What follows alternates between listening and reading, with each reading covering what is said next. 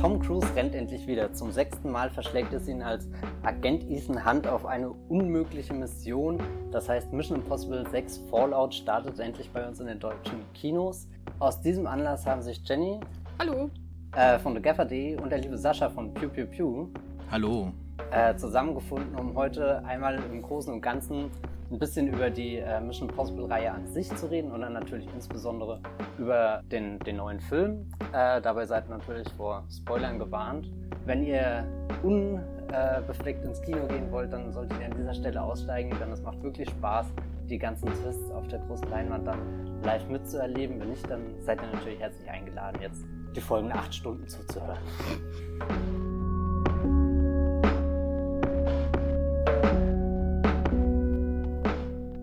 Mission Impossible Fallout. Äh, vielleicht können wir ganz kurz rekapitulieren, was bisher äh, das, das Entscheidende ist, was euch an der Mission Impossible Reihe begeistert hat oder ob sie euch denn überhaupt begeistert hat. Sascha, ich gebe dir einfach mal als äh, Gast hier dir das erste Wort.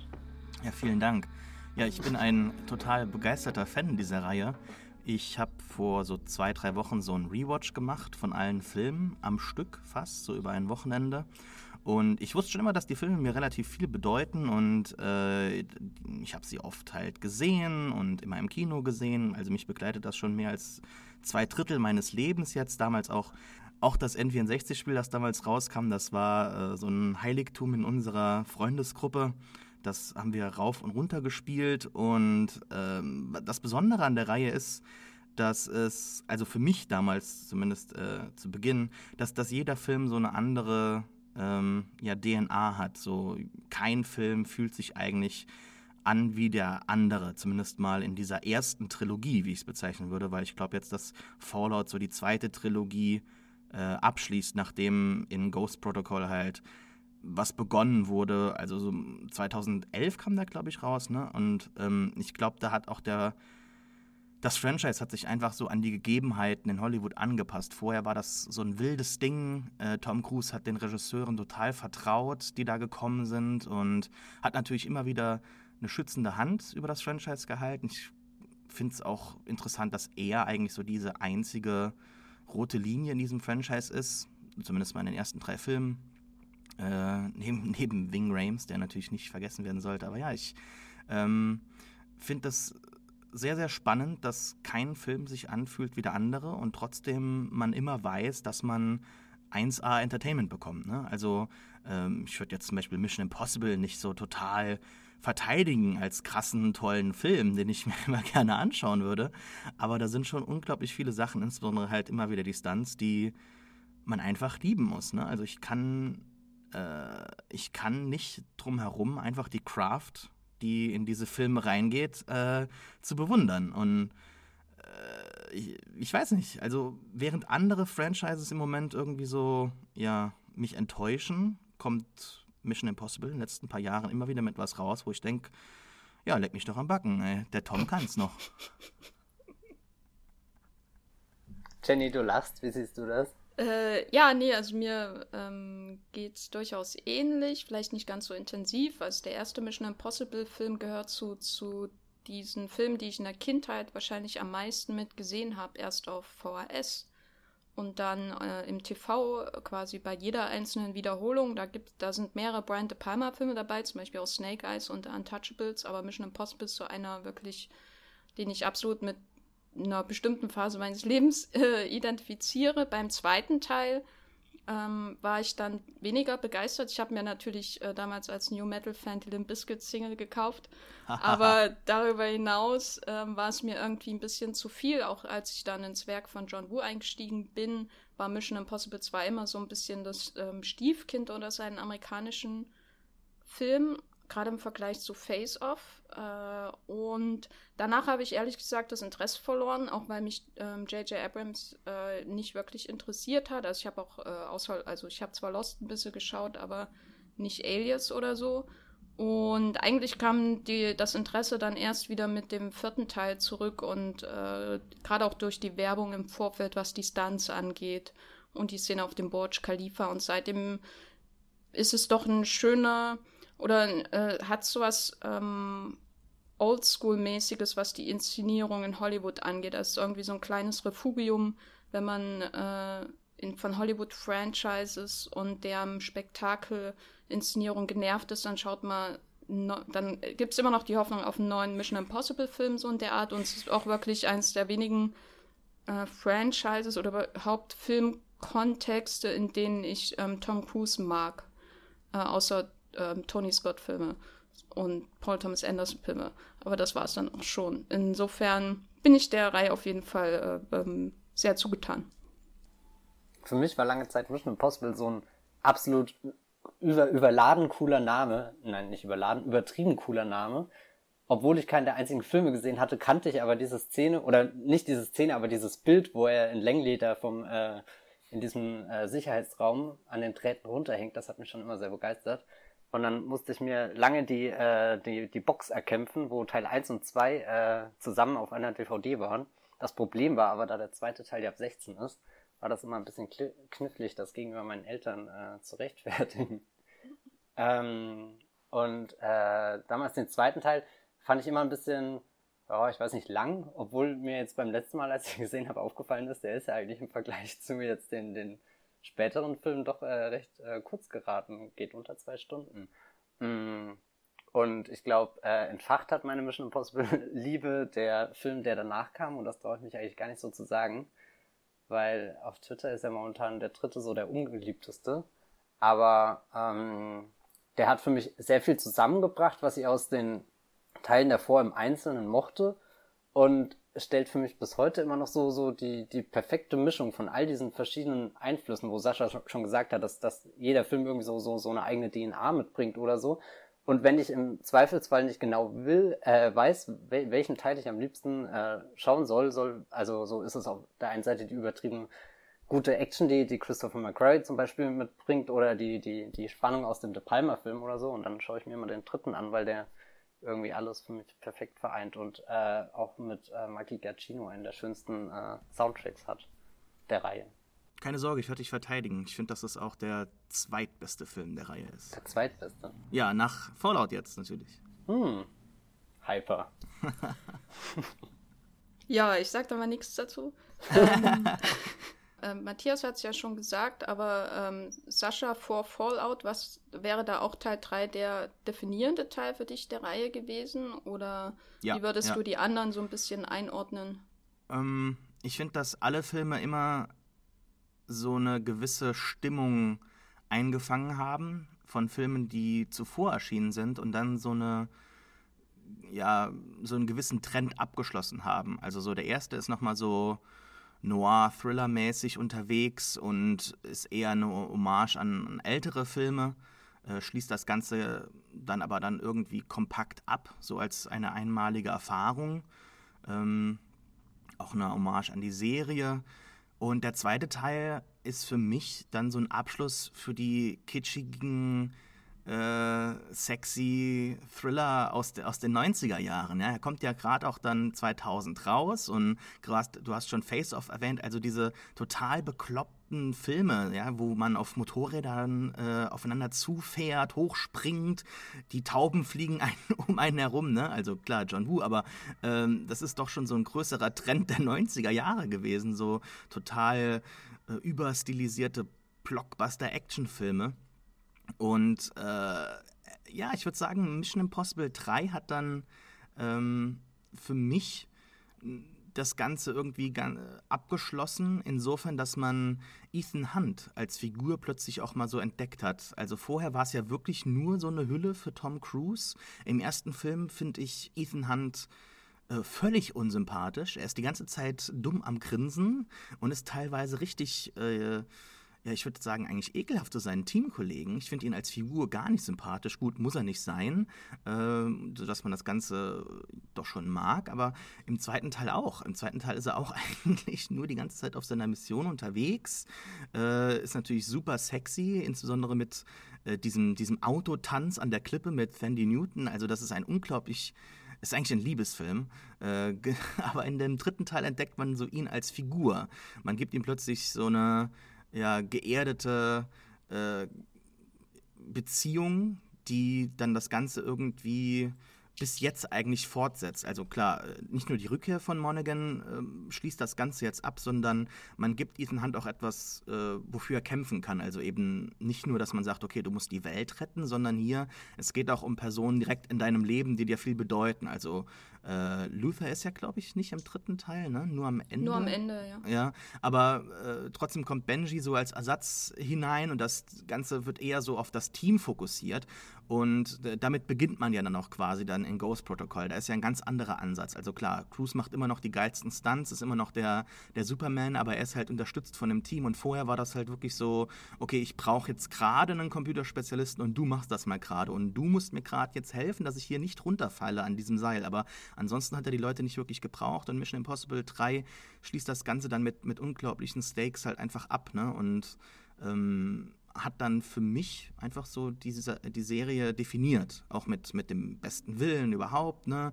Man, man äh, gibt gar nicht mehr vor, dass, dass, dass, Mac, äh, dass der MacGuffin irgendwie wichtig wäre. Man weiß gar nicht genau, was es ist. Es geht irgendwie um Chemiewaffen.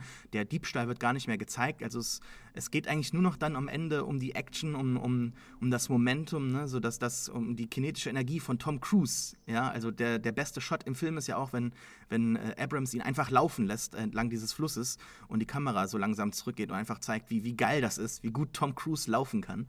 Und äh, das ist für mich so der, der definitive Moment der Reihe. Und danach, klar, das macht Spaß, aber das ist schon so wichtig. Und ja, Ghost Protocol finde ich eigentlich ziemlich langweilig, bis auf die Bush äh, Khalifa-Szene und äh, fünf. Ja, fünf ist eigentlich auch gut, aber ich finde fünf interessanter dadurch, dass sechs halt ein Sequel ist. Vorher waren es halt wirklich so Standalone-Filme und jetzt hat man sich eigentlich so nach fünf Filmen gefragt, okay, was kann man jetzt noch machen? I, äh, wir haben noch gar kein Sequel gemacht. Also da wird die Regel gebrochen, aber es ist trotzdem irgendwie was, was Neues und was Aufregendes. Und äh, ja, der Regisseur kommt zurück. Für mich ist das so die Vollendung der ganzen Serie. Und ich würde mir auch wünschen, wenn wir nachher über den Film noch intensiver sprechen, ich lasse euch auch gleich reden, äh, dann äh, dann äh, kann man irgendwie vielleicht zu dem Schluss kommen, vielleicht stimmt ihr mir zu, ich wäre eigentlich froh, wenn es jetzt aufhört.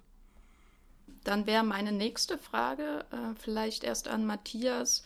Was würdest du denn sagen, bringt äh, McQuarrie als Kollaborateur von Coos äh, zu der Reihe? Weil äh, zur Erinnerung, vielleicht auch für unsere Zuhörer, ähm, und McQuarrie gehen bis zurück zu Brian Singers Stauffenberg-Film.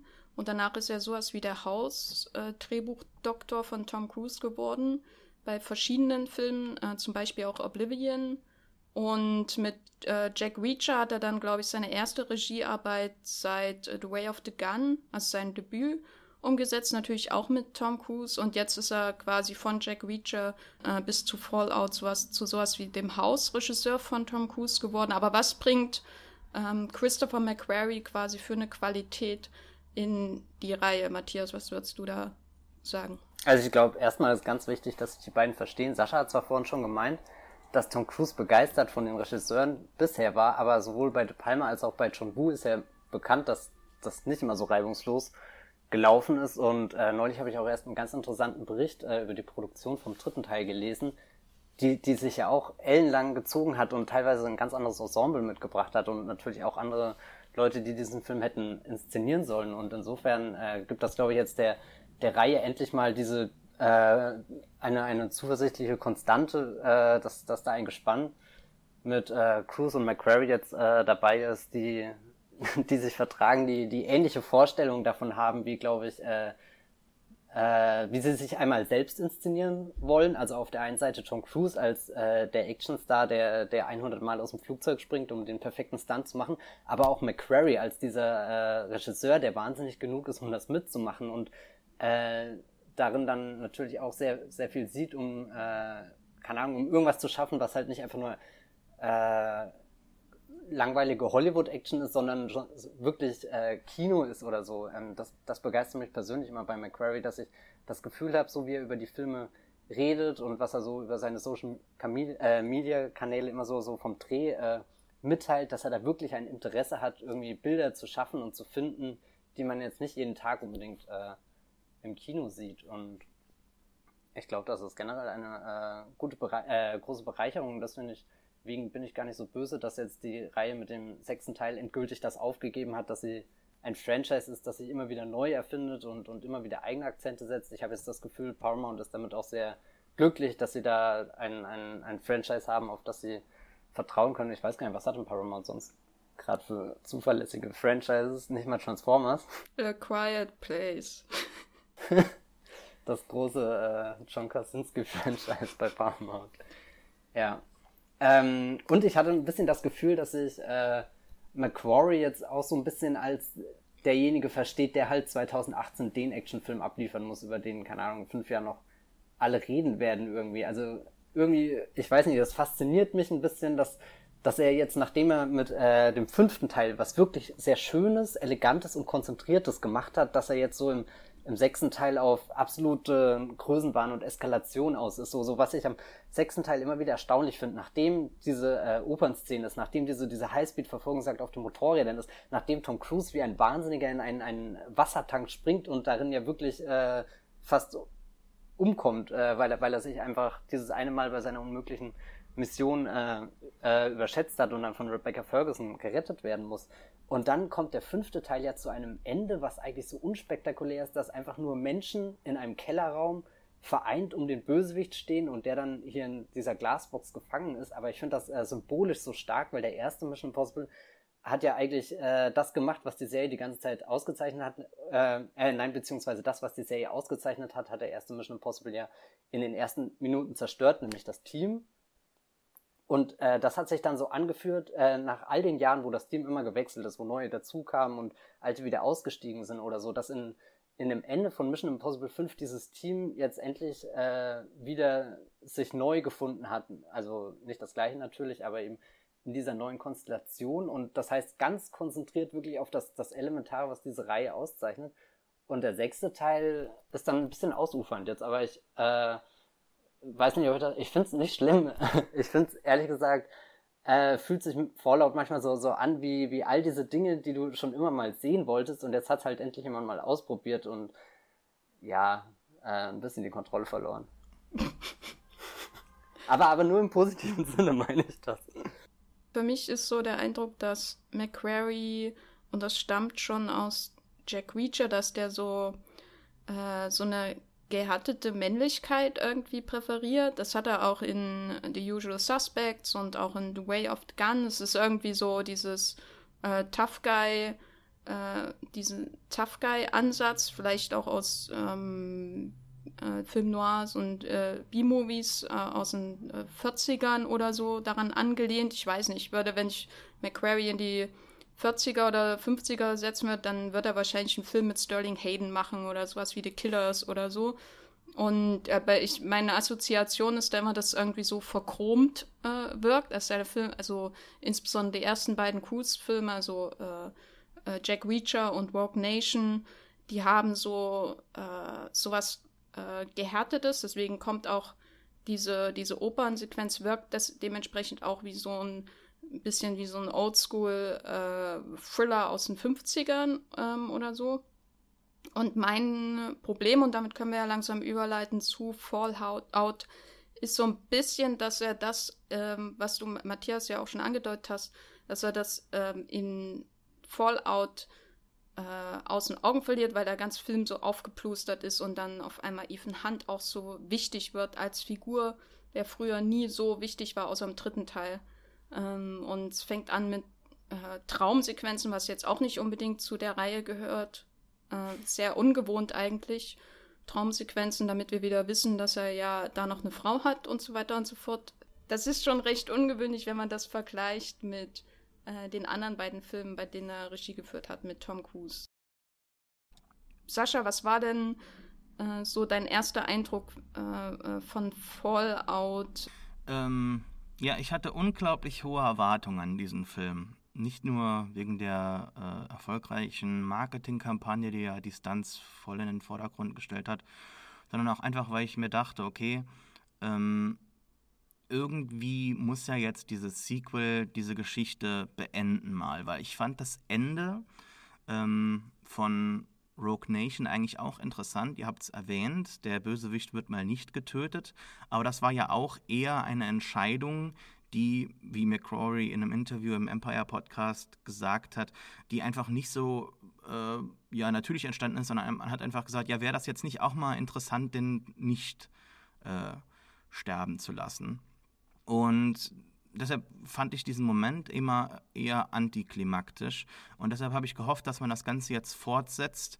Und ähm, durch die Addition von Henry Cavill habe ich auch gedacht, okay, da kommt jetzt nochmal eine weitere Energie hinein. So eine Energie, die jetzt nicht so flink ist wie, wie Tom Cruise oder Ethan Hunt, die Figur, ähm, sondern eher eine, die so statisch ist, aber sehr mächtig ist. Und deshalb habe ich auch so das Ganze von diesem Film also ich habe das von dem Film erwartet. Ich habe gedacht, er, er wird schnell sein, aber er wird auch eine, eine große Wucht haben. Und ähm, genauso ist es gekommen. Ich fand das sehr, sehr schön, dass der Film eigentlich sehr selten aufhört zu, ja, zu rasen. Ne? Also ähm, so eigentlich von Beginn an, also das Intro ist natürlich ultra lange, das ist eigentlich wie so ein kleiner Film mit, mit Tricks, mit Masken, mit allem, mit Missionen und so weiter, mit, mit Fakes. Ähm, aber nachdem halt dann die äh, Intro-Sequenz vorbei ist, geht es ja eigentlich mit voller Energie die ganze Zeit mit großer Wucht bis zum Ende und ähm, man hört eigentlich nie auf. Was ich mir aber dazu noch gewünscht habe, ist halt tatsächlich, dass äh, die ganze Serie mal ähm, ja, so einen Abschluss erfährt. Und das ist Fallout für mich eigentlich. Und klar, wir können über die Stunts reden, müssen wir. Es ist absolut fantastisch, es ist atemberaubend. Aber was mich halt wirklich am meisten freut, ist, dass es Referenzen zu, ich glaube, allen Filmen gibt. Ähm, tatsächlich auch inhaltliche. Also die, die Tochter von Max spielt mit ähm, ein schöner Hinweis für oder eine schöne Referenz für, für alte Fans der Reihe. Ähm, andere Leute, die das jetzt nicht checken, denen nimmt das gar nichts. Ja? Und ähm, ja, äh, seine Frau kehrt wieder zurück. Man schließt da so ein bisschen mal die Liebesbeziehung von oder Beziehungen von, von Ethan Hunt äh, vernünftig ab. Man hat äh, eine, eine, emotionale Verbindung zu seinen Freunden Benji und äh, Luther, die ähm, ja mal ergründet wird, ja, wie stehen eigentlich diese beiden Figuren zu Ethan Hunt, dem, dem MIF-Superstar, äh, die, die Verbindung zur CIA und das, die ganze Existenz des, äh, nee, der IMF wird ja immer wieder hinterfragt in jedem Film ähm, und das Ganze kommt am Ende zu einem Punkt, wo ich sage, die stehen da alle in diesem Zelt. Eigentlich könnte man jetzt sagen, auf geht's zur nächsten Mission. Aber für mich ist das wirklich so dieser Abschluss der Reihe. Und das habe ich mir gewünscht. Ähm, es ist der Abschluss dieser zweiten Trilogie, wo, habe ich ja eben erwähnt, für mich die Serie nochmal so neu definiert wurde. Und ähm, Erwartungen wurden vollends erfüllt und sogar noch ein bisschen mehr. Also ich werde natürlich euch nachher auch zustimmen müssen, der Plot ist äh, eigentlich völlig zum Vergessen. Ähm, das hat ja auch McCrory in Interviews zugegeben, dass da im Prinzip am Anfang, äh, also die, die äh, reverse engineeren ja diesen Film quasi so. Ne? Also die überlegen erstmal, was wollen wir machen und wie können wir das verbinden. Und das hat für mich eigentlich ja gar kein, ich habe damit gar kein Problem. Ich bin super happy damit, dass diese Reihe existiert und dass sie das machen. Also ich werde den Film heute leider verteidigen müssen. Tut mir leid, Jenny. Äh, Matthias, äh, wäre es für dich auch ein gelungener Abschluss der Reihe?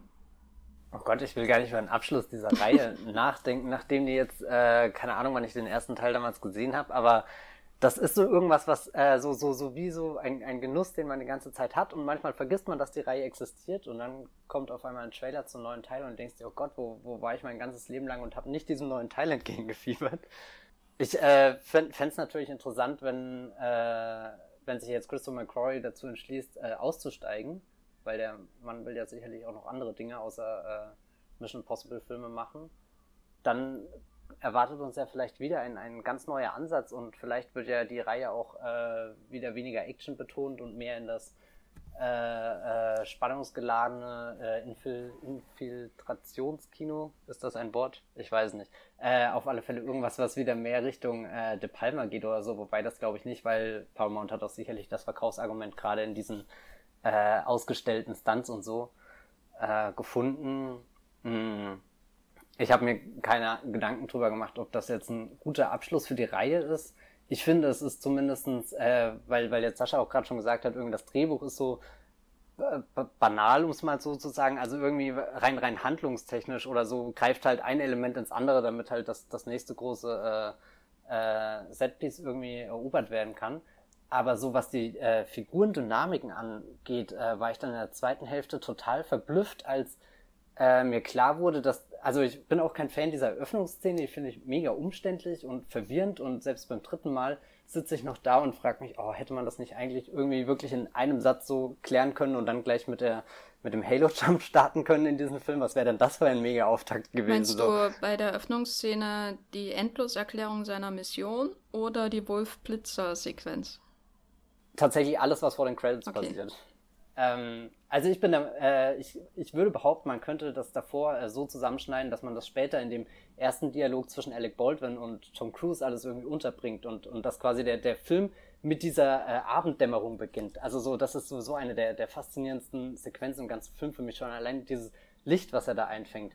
Und, und wenn, wenn, wenn quasi das dein Einstieg in Fallout wäre, dieser, dieser Sprung in den, den apokalyptischen Strudel über den, den Himmel von äh, Paris, äh, das wäre natürlich mega gewesen. Wo, aber worauf ich eigentlich nochmal hinaus wollte, äh, äh, eben diese Figurendynamiken, wenn Luther dann äh, Rebecca Ferguson erklärt, äh, wie, wie das mit Ethan und seiner Frau und so weiter ist. Und du dann irgendwie merkst, dass Christopher McQuarrie für eine Sekunde dann doch gemerkt hat, gut, er ist nicht nur der Actionregisseur, sondern er ist auch ein Drehbuchautor in diesem Film.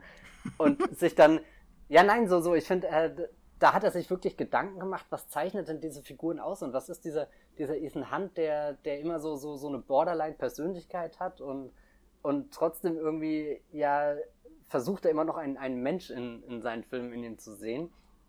Und äh, gerade dann, wenn sie dann später hier äh, im großen Finale alle drei aufeinandertreffen und, und nur diese, diese Blicke dann über das Wissen, was sie gegenseitig aufgeopfert haben und, und was sie nicht ausleben können und natürlich ist das auch alles irgendwie, äh, glaube sehr, sehr viel hineininterpretiert. Ich weiß nicht, ob sich äh, die Ethan Handfigur jemals so, so viele Gedanken über ihre äh, Existenz gemacht hat. Aber ich finde das immer wieder verblüffend. Ja, ich finde es bedauerlich. nee, ähm, ich finde, was ich bedauerlich finde, ist, dass Ethan Hunt so wichtig geworden ist äh, und die Serialität der Reihe, die im Grunde schon mit äh, der Einführung und, äh, von Michelle Monaghan und dann ihrem kurzen Auftritt in Teil 4. Und im Teil 4 wird ja dann auch das Syndikat am Ende erwähnt. Und dann im Teil 5 wird das dann wirklich seriell. Das finde ich prinzipiell nicht schlimm. Äh, ich habe jetzt nichts dagegen, dass da Handlungsstränge aufgebaut werden und wieder aufgenommen werden im nächsten Teil. Und was mir auch generell gefällt, ist, dass sie ihr Ensemble beisammenhalten und vergrößern. Also dass eben der ähm, Schurke nicht gestorben ist im fünften Teil und wieder eine Rolle spielen kann, ebenso wie die White Widow im nächsten Teil sollte existieren, eine, eine, eine Rolle spielen könnte. Das gefällt mir, ähm, dass es einfach immer größer wird und weitergeht. Aber gleichzeitig finde ich es schade, dass Ethan als Figur ähm, irgendwie mit in ihrer Bedeutung, in ihrem in ihrer Bedeutung als Archetyp sozusagen innerhalb der Reihe äh, versuchen sie irgendwie so an ihn so aufzuplustern, als wäre er sowas wie James Bond. Also James Bond ist ja wirklich ein, ein Archetyp als Figur, den du ganz leicht charakterisieren kannst, der absolut eigen ist und der äh, jeder Schauspieler muss ihn sich irgendwie zu eigen machen. Und bei, bei Ethan Hunt habe ich immer gef das Gefühl gehabt, ähm, was Sascha ja auch schon bezüglich des ersten Teils erwähnt hatte, so ein bisschen, dass es eigentlich eher äh, eher eine, eine Hülle ist, die sich dann Tom Cruise überstreift. Dann sieht sie halt aus wie Tom Cruise und äh, viel mehr ist der Figur auch nicht zu eigen, außer dass sie keine guten Leute tötet, was ja hier sehr wichtig ist in dem Film. Und äh, immer in den schlimmsten Situationen eine Notlösung für alles hat. Sozusagen. Also viel mehr Eigenschaften hat ja Ethan Hunt nicht. Er wird dann erst im zweiten Teil zum Adrenalin-Junkie und im dritten Teil zum Familienmensch äh, und im vierten Teil zur Pixar-Figur und äh, so weiter und so fort. Aber das finde ich, fand ich immer irgendwie schön, weil dann eben auch jeder Regisseur aus Ethan Hunt machen kann, was er will. Mhm. Und er, da kommt eben sowas wie bei Brad Bird mit raus oder eben sowas extrem äh, doch emotionales äh, wie, wie bei J.J. Abrams.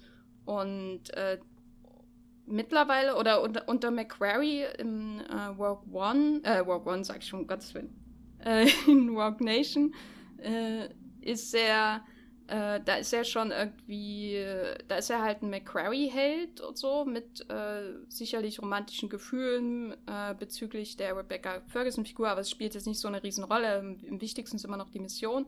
Und in Fallout äh, wird Ethan Hunt auf einmal so extrem wichtig äh, als Figur, seine, sein Beziehungsnetz, äh, seine Bedeutung für Lufa und Benji und äh, die ganze Lufa-Speech, da musste ich wirklich äh, beim zweiten Mal in, bin ich wirklich in mich zusammengezuckt, obwohl ich Wing Rams sehr mag und obwohl ich mochte, dass sie ihm mal was zu tun gegeben haben, was ja sonst nicht so der Fall ist.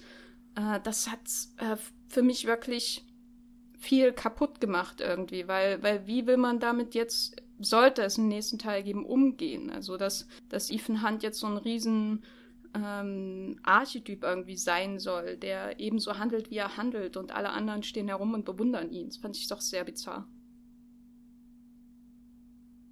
Matthias, du hast ja schon den Halo-Jump äh, erwähnt. Äh, kurze Frage, was ist euer Lieblings-Setpiece in äh, in Fallout? Sascha. Puh, ähm, nicht der Halo-Jump. Ähm, hm, hm, hm, Ja, wahrscheinlich schon die Helikopterjagd. Ich weiß es nicht. Ich finde es ganz schwer, das Ganze zu bewerten. Nee, Quatsch. Blödsinn. Die, die, die Kampfszene im, im, im Badezimmer, ne? Also, doch, doch, ein, ganz eindeutig. Ähm, habe ich jetzt schon fast vergessen. Es gibt so viele in diesem Film.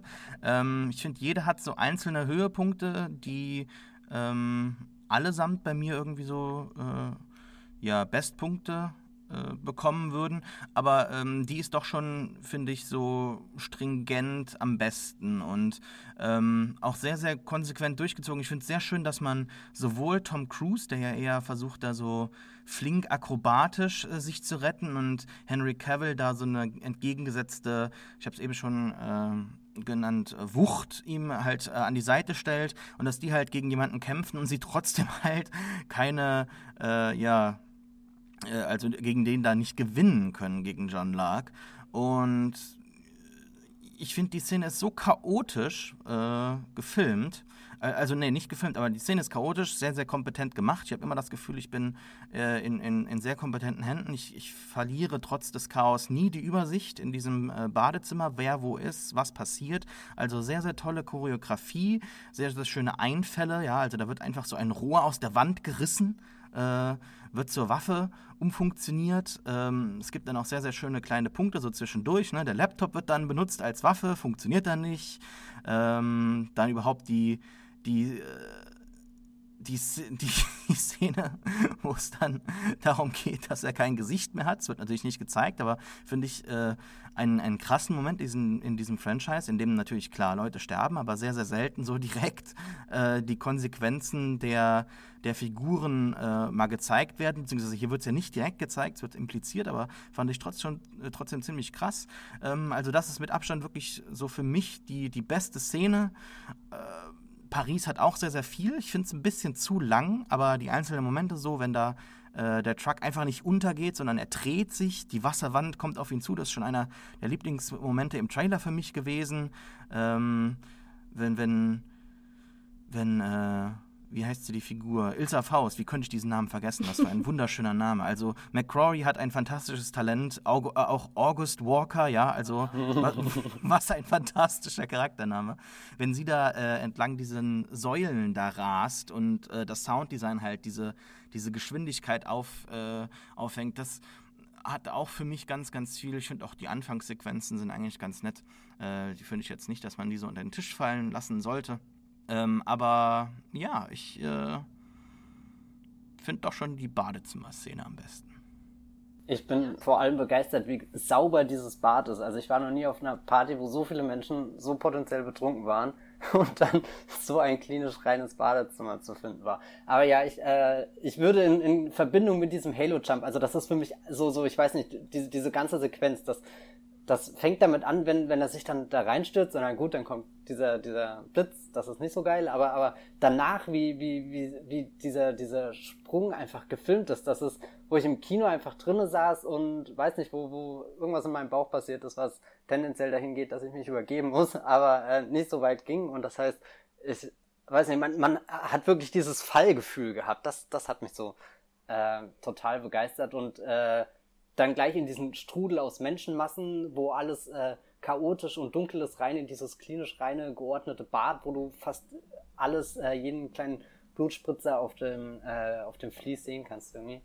Ähm, was ich äh, ansonsten natürlich bei diesem Helikopterkampf am Ende zugeben muss, dass da fällt mir jetzt auch noch beim dritten Mal die Klappe runter, weil da einfach so eine Wucht dahinter ist. Wenn du einfach diese zwei riesen Helikopter siehst, die aufeinander, äh, übereinander fliegen oder so, das weiß nicht, da, da kann man einfach sehr viel bei staunen und ich glaube, äh, warum das als Finale sehr gut funktioniert, äh, liegt gar nicht nur an, an dem Spektakel, was aufgefahren wird, sondern in erster Linie an der Montage mit dem äh, Zweikampf, äh, wo es ja dann auch nochmal äh, auf einem ganz kleineren, intimeren äh, Leben um äh, Level um Leben und Tod geht. Und ich glaube, deswegen ist das so super nervenaufreibend. Und dann, was ich bei der äh, Paris-Verfolgungsjagd immer sehr schön finde, also ich glaube, insgesamt ist das von diesen großen Action-Set-Pieces das, was ich am wenigsten mag, aber was immer noch heißt, dass es äh, wirklich teilweise überwältigend, äh, dass dass man ganz lange Einstellungen hat, wie entweder Tom Cruise auf einen zufährt oder wie die Kamera ihn verfolgt oder so. Also ich fand das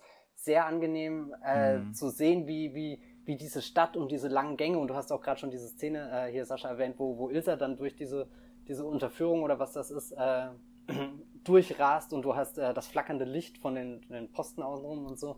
Ähm, weiß nicht, da kommt die äh, Stadt sehr schön zur Geltung und dann vor allem zwischen all dieser Raserei, zuerst mit dem Motorrad und beim Auto, dieser Bruch, wo sie äh, schnell das Fahrzeug wechseln und die Polizistin sie entdeckt und äh, das ist so eine verblüffende Szene, weil die McCrory halt bis zum Ende irgendwie ähm, durchzieht. Also so, so ewig lang liegen da die Blicke aufeinander und keiner weiß, wie er reagieren soll. Und dann kommt äh, diese, diese dritte Partei mit rein in die Szene und stiftet für Chaos. Und dann muss halt Ethan Hunt eine Entscheidung treffen und sich als äh, guter beweisen. Und, und da finde ich dann auch sehr schön, wie so, so ein bisschen die, die Charakternuancen in die Action-Szenen mit reingebracht werden, dass Henry Cavill dann auch da noch so, so ein paar Blicke äh, äh, oder, oder die Kamera ihm ein paar Blicke zuwerft, wie, wie er jetzt darauf äh, reagiert, nachdem er ja versucht hat, äh, hier gegenüber seiner äh, CIA-Chefin ähm, Hunt als den, den, den Bösen, den Verräter, den was auch immer, äh, darzustellen und, und jetzt eigentlich hier mit einer Situation konfrontiert wird, wo er als eigentlicher Bösewicht des Films äh, den, den er versucht zu, äh, zu äh, zum Fall zu bringen, er sieht, wie der was absolut Gutes tut und was äh, sehr risikoreich ist und ja, keine Ahnung. Sehr stark. Ach ja, und wir dürfen auch London nicht vergessen. Also darf ich zusammenfassen, dir gefallen alle Sequenzen. Na, oh Gott, ich, so, ich habe gerade echt versucht, irgendwie, ja, nein, ah, das ist schwer. Also, also äh, aber, aber man, ganz hm. oben bei dir steht der Halo Jump, oder? Ja, ich, der Halo Jump ist, glaube ich, das, der Moment, auf den ich mich immer am meisten freue, wenn ich diesen äh, Film sehe. Ich war von dem Halo Jump schon enttäuscht, ähm, insbesondere nachdem darüber so viel Aufhebens gemacht wurde, ähm, weil ich oder sag mal so, äh, ein, eins der Hauptprobleme ist natürlich, äh, dass sie diesen enormen Aufwand betreiben für diesen einen Stunt und er muss da irgendwie hundertmal ähm, das durchtrainieren und so weiter und dann müssen sie noch extra einen Halo-Jumper äh, trainieren, dass er Kamera, äh, die Kamera führen kann und das dauert auch nochmal extra und es ist alles wahnsinnig aufwendig äh, und ich habe auch erst bei der zweiten Sichtung wirklich verstanden, warum sie überhaupt einen Halo-Jump machen müssen, um nach Paris in den Nachtclub zu kommen. Aber zwei Stunden halt, Zeit. Genau, weil das äh, beim ersten Mal war ich echt, habe ich äh, die eins, also das nicht so richtig verstanden, warum unbedingt der komplizierteste Weg gewählt werden muss. Aber das gehört ja auch zu der Reihe. Das finde ich okay. Ich wollte gerade sagen, das, das würde ich ja nicht mal hinterfragen, nee, wenn es nicht logisch wäre. Aber ähm, sie haben diesen enormen Aufwand, den sie betreiben, um den Stunt darzustellen.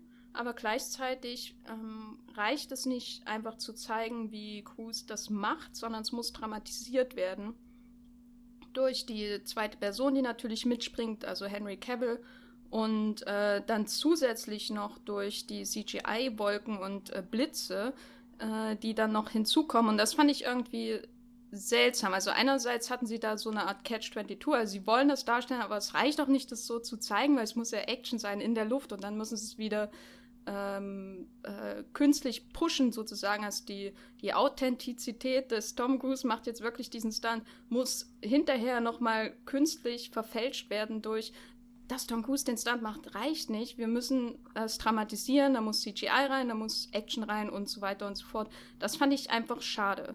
Ähm, ich verstehe natürlich, warum sie das gemacht haben, aus dramaturgischen Gründen, aber gleichzeitig haben sie diesen enormen Aufwand und trotzdem wird es verfälscht. Und das hat mir an der Reihe gefallen bisher, dass das nicht ähm, bei den großen Stunt-Szenen so intensiv gemacht werden musste. Also die waren, als zum Beispiel diese äh, Szene, wo Cruz in äh, Rogue Nation am Anfang an dem Flugzeug hängt, da siehst du auch einfach nur lange Zeit erstmal nur, wie er an dem Flugzeug hängt. Und der Film scheint sich darin zufrieden zu sein, uns das zu zeigen. Und wir müssen erst mit Erstaunen feststellen, sozusagen, wir haben Zeit festzustellen, das ist wirklich Tom Cruise an dem Flugzeug, das da hochfliegt. Und äh, dann kommt er irgendwie da rein und dann wird da in dem Flugzeug halt dann gekämpft und so weiter und Sense. Und hier reicht das nicht mehr einfach zuzuschauen, wie er dieses ähm, äh, extreme, diese extreme Leistung quasi vollbringt, sondern es muss ähm, dramatisiert werden und dadurch wirkt es teilweise wieder so unecht wie in anderen Blockbustern. Und mhm. das fand ich echt seltsam. Da müsste man aber, ich gebe dir vollkommen recht eigentlich. Ich finde aber, man müsste noch ein bisschen genauer differenzieren und den Sprung in gewisse ähm, Teile ähm, unterteilen. Insofern, dass ich den Anfang doch schon sehr authentisch finde. Also der soll ja quasi so ein äh, Long-Take simulieren. Ne? Ist ja eigentlich, glaube ich, aus drei Sprüngen zusammengebaut, habe ich, glaube ich, gelesen. Und ähm, am Anfang finde ich es aber doch schon ziemlich gut, wie die Kamera da ähm, einfach von oben zeigt, er steht da wirklich am Rand. Unter ihm sind natürlich dann die CGI-Wolken, aber Tom Cruise steht da trotzdem am Rand. Und dann geht die Kamera ja nochmal zurück, wo, wo, sie dann halt reingehen erst und dann geht er, springt er nochmal raus. Und dann bis zu dem Moment, wo ähm, Tom Cruise dann wirklich in der Luft ist und der Kameramann äh, dann ganz vor ihm dran ist oder Tom Cruise springt zum Kameramann hin, bis dahin finde ich es eigentlich doch schon sehr, sehr authentisch. Und danach, gebe ich dir recht, hat man ein bisschen zu sehr äh, ja in den Overdrive geschaltet und wollte dann noch mehr machen, als eigentlich notwendig war. So vernichtend. Ja, nicht vernichtend. Das ist ja die, die, das Franchise hat ja mit McQuarrie im Grunde dann äh, und äh, vor allem äh, mit Brad Bird hat ja quasi seine eigenen neuen Regeln aufgestellt. Und wenn sie die dann so seltsam brechen, äh, dann ist das eben so. Ne? Also wenn das, äh, wenn, also wenn in Regel, Regel, na, Regeln im Sinne von unser Spektakel ähm, besteht jetzt zu so und so viel Prozent aus authentischer, äh, aus authentischen Stunts mit Tom Cruise. Das war ja im mhm. ersten Teil äh, nicht so intensiv. Im zweiten kam das dann mit dieser Klettersequenz und im vierten wurde das dann sozusagen kristallisiert als das neue große Hauptspektakel dieser Reihe, warum du diese Reihe guckst. Sozusagen, mhm. bist ja nicht im dritten Teil gegangen, um Stunt mit Tom Cruise zu sehen, unbedingt. Eher ja. um die elaborierten Tricks zu sehen, sowas wie diese Shanghai-Sequenz und so weiter. Und dadurch hast, daran, daraus zieht man dann die Lust an der Reihe. Und ja. im, im vierten Teil wurde das so ziemlich klar dann zum Hauptmarketing-Argument der Reihe äh, mit diesen Stunts. Und ähm, wenn sie dann das ist, wenn das dann quasi das Hauptargument ist und das so verkauft ist McQuarrie ja auch, dann müssen sie sich halt auch irgendwie, müssen sie dem auch gerecht werden. Das meine ja. ich mit den Regeln. Also das sind ihre Maßstäbe und wenn sie die selber verwässern, dann muss man das halt so sagen, ne? Aber ist das nicht eher dann tatsächlich ein Problem des Marketings und nicht so sehr der eigentlichen Stunts? Also ich finde natürlich, dass man die einzelnen Stunts, die jetzt immer, immer größer wurden, äh, nicht wirklich miteinander vergleichen kann. Also man kann jetzt nicht sagen, oh, Tom Cruise steht neben einem explodierenden Aquarium und muss bis drei zählen, um dann äh, kurz vor der Explosion rauszuspringen um nicht erdrückt zu werden von den Wassermassen. Das ist natürlich nicht vergleichbar, als wenn er jetzt tatsächlich ein Helikopter fliegt. Aber äh, ich finde auch im zweiten Teil, du hast es angesprochen, klar, er ist da, aber am Ende, also am Anfang am, am Berg, er, aber er ist ja nicht einfach nur am Berg, er springt ja da auch tatsächlich hin. Äh, also, dass man sich das erstmal trauen muss und der Film erreicht ja eigentlich nie wieder diese äh, Intensität des Openings. Vielleicht am Ende, wenn das Messer tatsächlich auf sein Auge halt äh, äh, zu äh, ja, gestoßen wird, ja. Und das ist ja auch ein echter, es sieht eigentlich heute, wenn man es anschaut, ein bisschen aus wie CGI, aber es ist ein echter Effekt. Also ähm, das wurde halt nie, glaube ich, einfach so groß verkauft, weil es halt eher so kleinere Dinge sind. Äh, aber ich weiß nicht, ob die Regeln da so komplett, vielleicht die Regeln des Marketings äh, wurden dann neu geschrieben, aber ich weiß nicht, ob ich da komplett mitgehen würde. Also ich äh, gebe euch was äh, so ähm, den die versiegten Wolken mit Blitzeinschlag und so angeht, äh, absolut recht.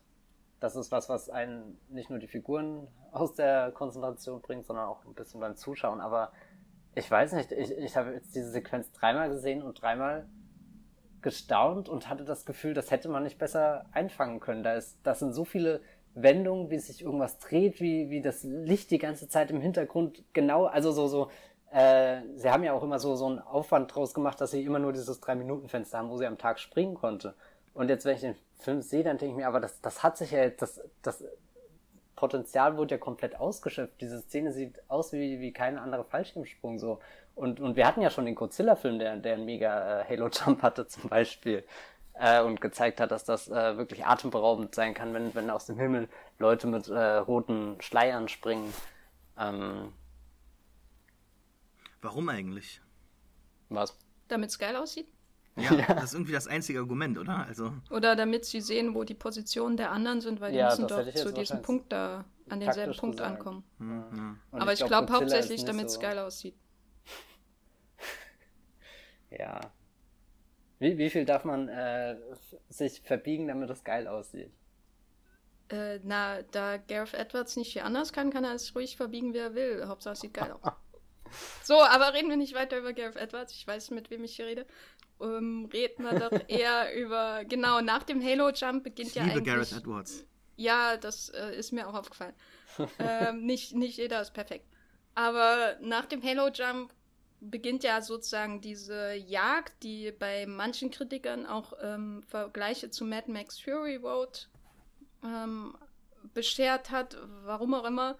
Aber ähm, dass diese Jagd dauert ja nun zwei Stunden. Und hattet ihr irgendwann das Gefühl, dass es einfach zu viel ist, vielleicht? Und wenn nein, warum?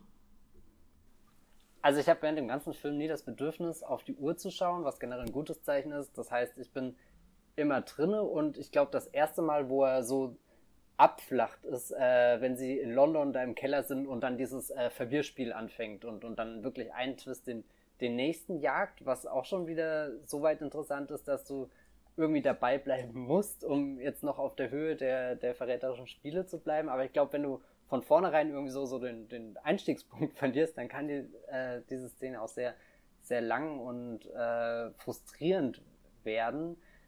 Wo ich dann wirklich immer erleichtert bin, und jetzt kann ich nochmal hier die tolle Tom Cruise rennt über Londons Dächer-Szene äh, äh, schwärmen. Ich habe das Gefühl, nach, nach dieser, dieser langen äh, Paris, äh, keine Ahnung, nach dieser langen Paris-Sequenz, ist diese London-Szene in ihrer äh, Verspieltheit einfach nochmal so ein, so ein neuer Impuls für den Film. Das ist da einer, wo ich das Gefühl habe, ich bin jetzt nach Paris, nach Motorrad, Auto und meinetwegen noch das Boot und so. Da bin ich eigentlich satt so irgendwie.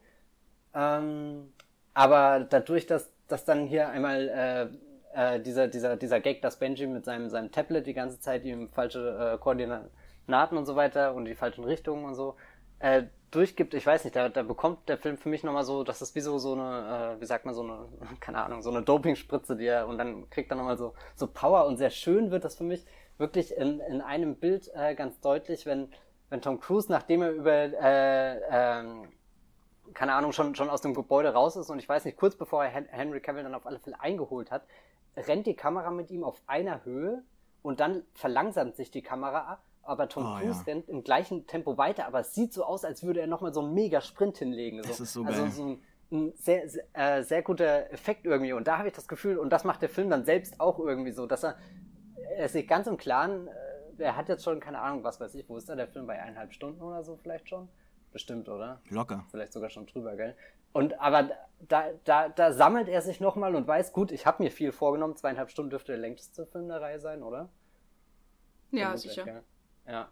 Und, und dann geht er nochmal los und ähm, ich finde ihn nicht so, äh, oder ich, ich glaube, es sind wenig Ermüdungserscheinungen drin, weil insgesamt dann doch genug Abwechslung existiert. So, so, das ist ja auch irgendwas, was ich bei all diesen, oder deswegen habe ich vorhin auch so viel über all diese Action-Szenen geredet, weil alle irgendwie was bieten, was, was, wo ich sofort identifizieren kann. Und hier, äh, Jenny und ich hatten, wir hatten ja schon mal über eine äh, Liste geredet der besten Action- äh, äh, Szenen für, für jetzt Movieplot, die Jenny geschrieben hat. Und ähm, da ist mir dann auch sofort aufgefallen, dass man am liebsten irgendwie, je, jeder Moment hat irgendwie so, so, so was ganz Kleines, Tolles, äh, was ihn auszeichnet. Und äh, ich glaube, da, da kann man Christopher McQuarrie schon sehr viel äh, Lob aussprechen, dass er sich da Gedanken gemacht hat, wie er diese Szene sehr, sehr ansprechend gestaltet und vor allem eben abwechslungsreich.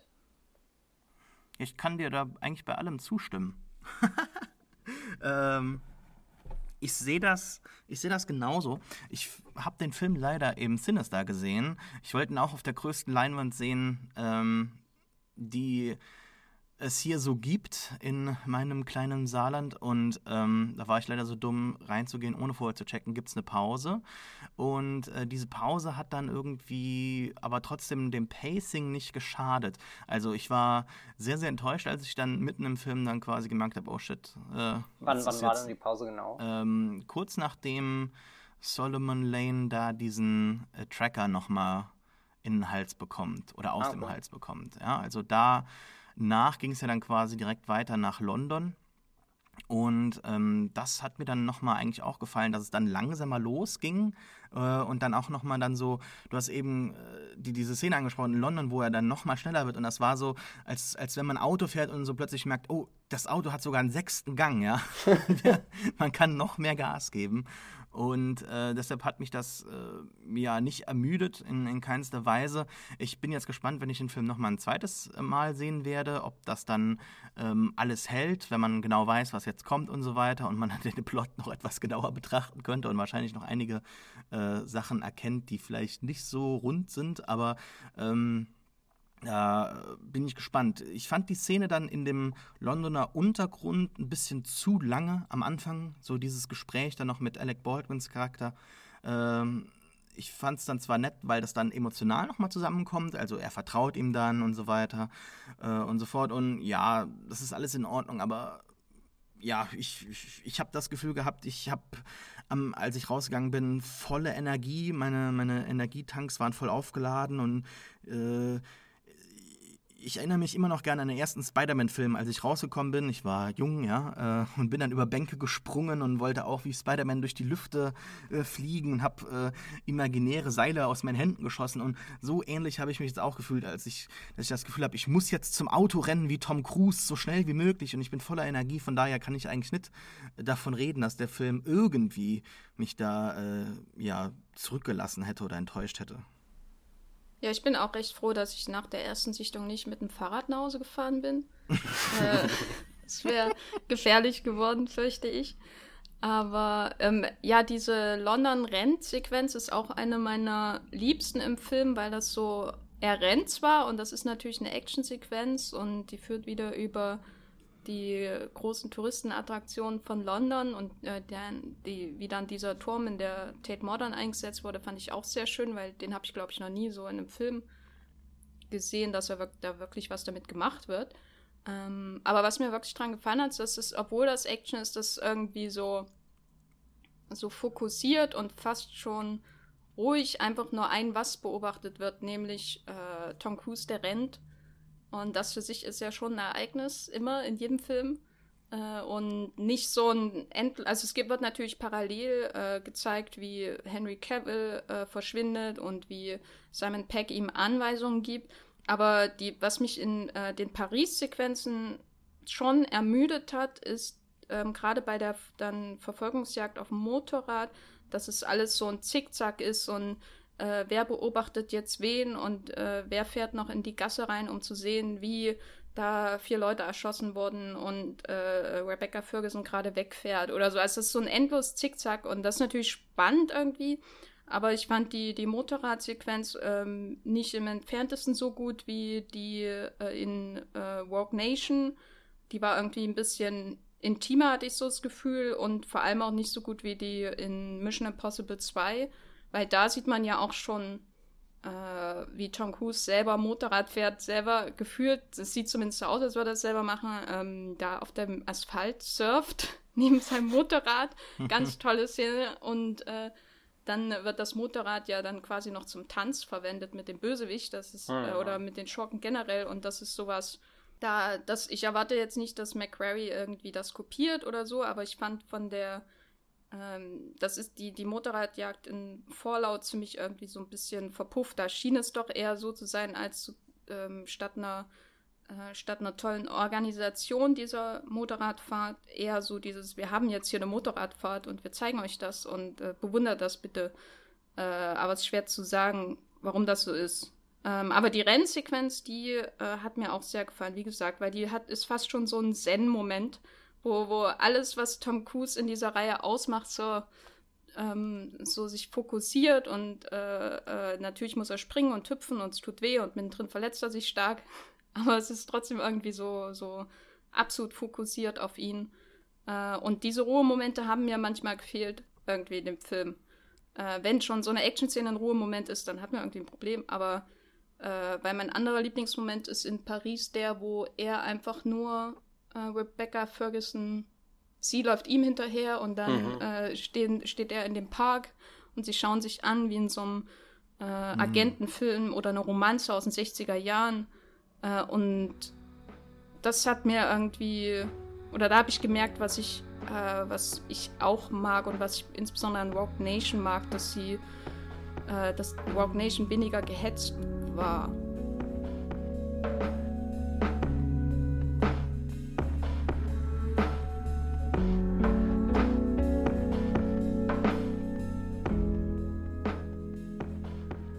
Aber wie, wie äh, eine andere Frage, wie fandet ihr denn Rebecca Ferguson in dem Film? Also ich, ich bin froh, dass sie wieder gekommen ist. Ähm, ich finde allgemein die Frauenfiguren in den Filmen immer sehr toll. Ähm, auch jetzt in diesem Film alles sehr erfreulich. Und ich fand, dass ihre Geschichte auch irgendwie nicht so wirklich so zu Ende war in Rogue Nation. Das wird ja hier nochmal dann angesprochen und ähm, aufgefasst und sie hat mir sehr gut gefallen. Ich finde äh, auch ihre ja, äh, ihr, ihr, physisches Auftreten im Endkampf mit, mit Solomon Lane finde ich sehr schön. Ähm, es hat mir gut gefallen. Und so als, so als emotionaler Spiegel für, für, für die Teammitglieder fand ich, fand ich sie sehr effektiv. Also gut, sie ist nicht nur ein Spiegel, ähm, sie nimmt das auch schon auf und, und reflektiert dann was, was gesagt wird von Luther oder von Benji und so weiter, aber ähm, ich bin froh, dass sie jetzt so vollends als aktives Mitglied dann halt jetzt äh, mit äh, abgeschlossener Hintergrundgeschichte aufgenommen wurde und in zukünftigen Missionen dabei sein kann. Äh, ich fand sie auf dem Motorrad sehr schön. Es hat mir sehr, sehr gut gefallen. Auch der Moment, wo sie sich dann quasi gegenüberstehen. Und ich, ich, ich finde, dass sie sehr, sehr hart sein kann. Ich finde, sie, sie spielt das auch super, wenn sie ihm zum Beispiel sagt dann im Park, äh, sagt sie, don't make me go through you. Und ähm, man glaubt ihr das, ne? Also man glaubt, dass, dass sie das kann äh, dass sie das auch tun wird, dass sie ihre eigene Mission hat. Ich finde, dass sie für einen Großteil des Films eigentlich so noch so ein zusätzlicher Ball ist in der Luft, der, der jongliert werden muss und es fühlt sich teilweise so ein bisschen zu viel an. Also ich habe mir immer so ein bisschen Gedanken gemacht, okay, es gibt jetzt die Apostel, es gibt äh, die CIA und so weiter und so fort. Man kann jetzt alles aufzählen und dann ist sie noch irgendwo mit dabei, aber ich finde das sehr, sehr schön, dass, dass sie halt noch dabei ist, wie, wie halt schon gesagt, aufgrund der, der Altlasten aus dem anderen Film, aufgrund ihrer Beziehung zu Ethan und ähm, sie funktioniert völlig und geht am Ende dann so ins Team über und ähm, das hat mich gut äh, unterhalten, das hat mich gefreut als Fan äh, und ich hoffe, dass sie jetzt auch noch darüber hinaus äh, andere Rollen bekommt. Ich würde jetzt nicht sagen, dass man da so Spin-offs machen könnte, aber äh, ich wüsste jetzt nicht, warum ein Prequel mit ihr als MI6-Agentin nicht funktionieren würde. Alleine damit Ilsa Faust irgendwo auf dem Fo äh, Poster steht. Ja. Damit man diesen Namen öfter hört, ja. ja. Ilsa, Ilsa, Ilsa Faust Origins. Ich finde auch schön, so, so, äh, Benji, also hier seinem Pex sagt ihn ja dann, glaube ich, im Film und er sagt so, so Ilsa, Aua, Ilsa Faust oder so, so wie als, als genießt das richtig, diesen Namen nochmal so zu zelebrieren in dem Moment. Ich mal, ich, sie hatte irgendwie, wenn ich so drüber nachdenke, hatte sie schon eine relativ große Rolle in dem Film, aber jedes Mal hinterher denke ich, ah, es wurde irgendwie zu wenig mit ihr gemacht. Ähm, was, glaube ich, aber auch daran liegt, dass sie letztendlich in dieses äh, Dreieck mich mit äh, Monahan gezwungen wird. Also wenn dann ist wahrscheinlich Monahan mir einfach zu viel und äh, dass die das Mysteriöse an Ilsa Faust aus dem letzten Film irgendwie verpufft, wenn dann so ein ähm, Dreiecksding und eine offizielle Staffelstabübergabe der Ethan Hunt Freundinnen äh, passiert. Das war mir, glaube ich, deswegen kommt sie mir irgendwie zu kurz. Also ich hatte sogar das Gefühl, dass sie von Vanessa Kirby, die auch ziemlich toll ist als äh, sowas wie femme fatale, ähm, Spionin, was auch immer, äh, Brokerin, äh, dass sie von ihr ein bisschen in den Schatten gestellt wird, als äh, Vanessa Kirby ist halt die Entdeckung dem Film, so wie Ilsa Faust irgendwie die Entdeckung im letzten Film war. Aber wir können ja über einen äh, ähm, wichtigen anderen Casting-Bestandteil reden und damit meine ich nicht ausschließlich den ähm, Bart von Henry Cavill. Ähm, wir spoilern ja hier in dem Podcast und damit meine erste Frage: Ist er ein effektiver Bösewicht? Sascha, was würdest du sagen? Ja, schon. Also ich ähm, fand das sehr schön, dass man da mal so einen Typen jetzt äh, nebendran gestellt hat, der gesagt hat, ja Moment, aber es, es geht ja auch anders. Äh, dass, dass er dann halt immer mit, mit voller Wucht zuschlägt, Leute tötet, umhaut und ähm, ja, so ein vielleicht nicht so chirurgisch vorgeht wie Cruz, so als, als, kleiner, als kleiner Typ, der da immer so am Hantieren ist, sondern dass er halt, ja, wie er auch im Film genannt wird, ein Hammer ist. Das hat mir sehr gut gefallen. Ähm, auch, dass der Film gar nicht irgendwie lange äh, jetzt dieses Mysterium um ihn fortsetzt, sondern dass, dass der Shot mit dem ganzen Handy, das da übergeben wird, das, das ist ja direkt klar, was los ist. Und ähm, der Film spielt da auch nicht so wirklich lange damit. Auch die Szene, wo er dann quasi entdeckt wird vom Team oder überführt wird, das fand ich äh, alles sehr, sehr effizient und äh, charmant und spielerisch. Auch mit den Waffen, die dann geladen sind oder nicht geladen sind, mit den Masken. Und äh, ja, ich finde es sehr, sehr schön, dass man Ethan mal so einen Typ an die Seite stellt, der einfach eine ganz andere, äh, ja, der, der mal A, eine klare Motivation hat, der viel mit ihm interagiert, der eine andere Physikalität hat. Ist das ein Wort? Ja. äh, äh ja, äh, und ähm, ja, ich, ich mag einfach Henry Cavill. Ich finde es ich so schön, dass er hier so als Schauspieler irgendwie so neu entdeckt wird. Also klar, Man of Uncle hat das schon getan, aber halt nicht so als Bösewicht, jemand, der da tatsächlich irgendwie so rumstampfen kann, nicht so elegant so jetzt einen Bond irgendwie so abgibt, sondern ähm, ja auch sehr viel Wut hat im Film. Äh, für mich funktioniert das alles. Ich bin sehr, sehr traurig, dass er gestorben ist. Ich hätte mir gewünscht, dass da irgendwie vielleicht was übrig bleibt, aber so ist es halt wirklich ein einmaliges, ein einmaliges Ding mit ihm und das muss man halt einfach jetzt genießen und ja, das ist halt einfach, die, die Kamera, die Kamera liebt ihn, ja, ähm, ich, ja, also ich bin sehr, sehr überzeugt von seiner Darbietung, ähm, ein, vielleicht nicht der beste Bösewicht, aber vielleicht so ja, der, der schönste Bösewicht. das liegt nicht das nur am Film. Der arme, der arme Doug Ray Scott. Ja, ja, tut mir leid. Erst Wolverine er hätte, hätte besser Wolverine gemacht, ja. ja. Ich finde Henry Cavill auch eine fantastische Ergänzung. Äh, Gerade auch so im Zusammenspiel mit äh, Ilse, ja, äh, obwohl wir sie schon einen Film vorher kennen, in, in der ersten Hälfte von Fallout jetzt zumindest doch immer so sehr unzuverlässig ist. So auf welcher Seite steht sie jetzt, wann schießt sie jetzt, wann schießt sie einmal hier, rettet sie Ethan, das nächste Mal ist dann in Paris, wo sie sich so konfrontieren und, und eigentlich gegenseitig ins Feld ziehen. Und äh, wenn du eigentlich diese Figur hast, aber die trotzdem wie so eine Schattengestalt die ganze Zeit irgendwo mal da, mal da ist und du kannst sie nie richtig greifen und Henry Cavill ist dafür immer wirklich sehr physisch präsent auch. Also er steht ja wirklich immer neben Tom Cruise, wie mhm. als, keine Ahnung, könnte er ihn auch gleich einfach mit so, so einem Handschlag wegkatapultieren und sagen, das hat was Comichaftes, so. ne? Finde ich schon. Äh, irgendwie schon so, so, also es wirkt fast comichafter als sein, sein Superman irgendwie.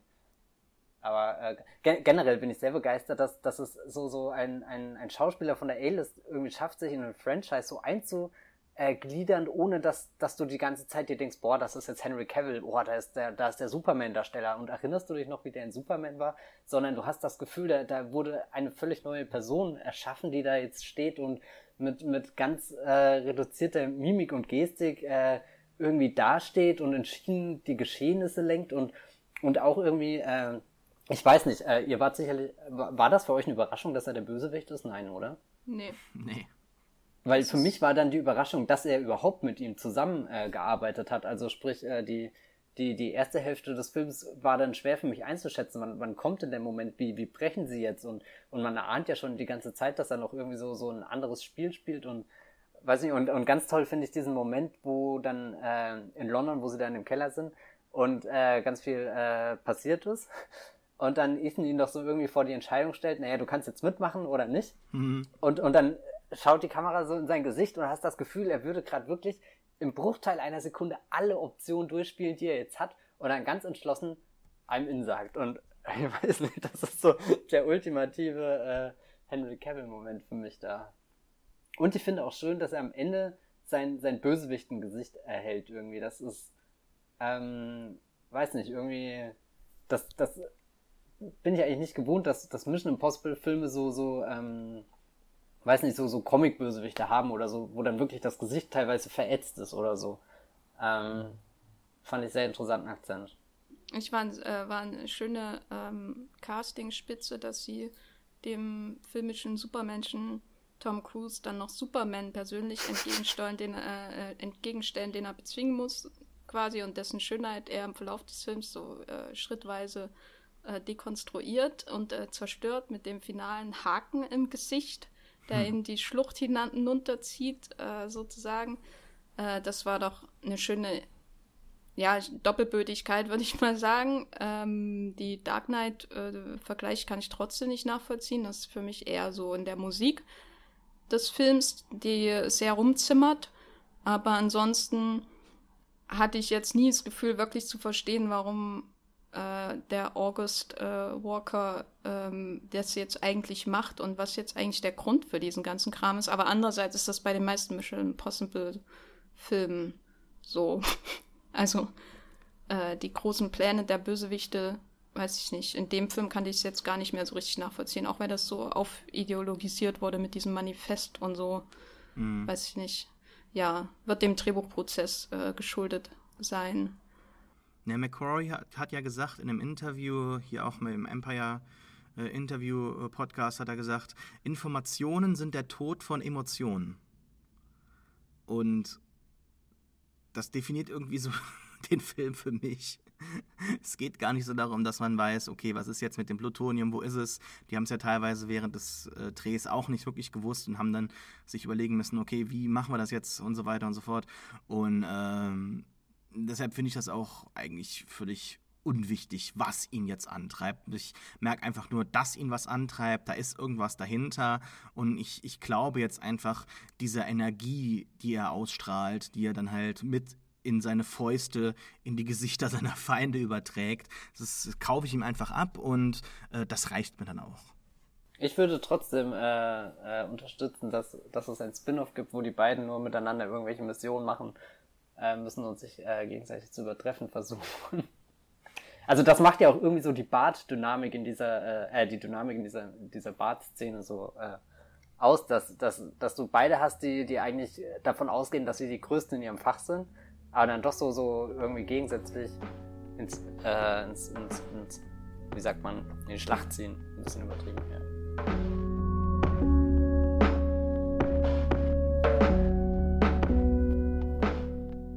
Helikopter. Äh, da habe ich auch, also Kashmir Helikopter, Michelle Monaghan ist wieder da, aber das, was mich ein bisschen irritiert an der Sequenz und ich mag diese Action-Sequenz sehr und ich finde, äh, was Sascha auch vorhin gesagt hat, ich, was mir eigentlich fast noch mehr gefällt als die Helikopter-Action ist, dass Ilsa Faust halt mit ähm, Sean Harris da, äh, beziehungsweise Solomon Lane da herumkämpfen kann und das ist auch einer der besten geschnittenen Action, eine der am besten geschnittenen Action-Szenen, wo sie dann äh, wieder ihren äh, äh, Markenzeichen, springt auf die Schultern, wirbelt Leute rum, äh, kickt da, was auch immer das ist, machen kann.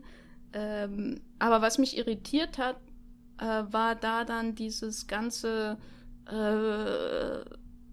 Hubschrauber ähm, Leichname hängen übereinander in einer Felsspalte. Ist das nicht komplett übertrieben eigentlich für die Reihe?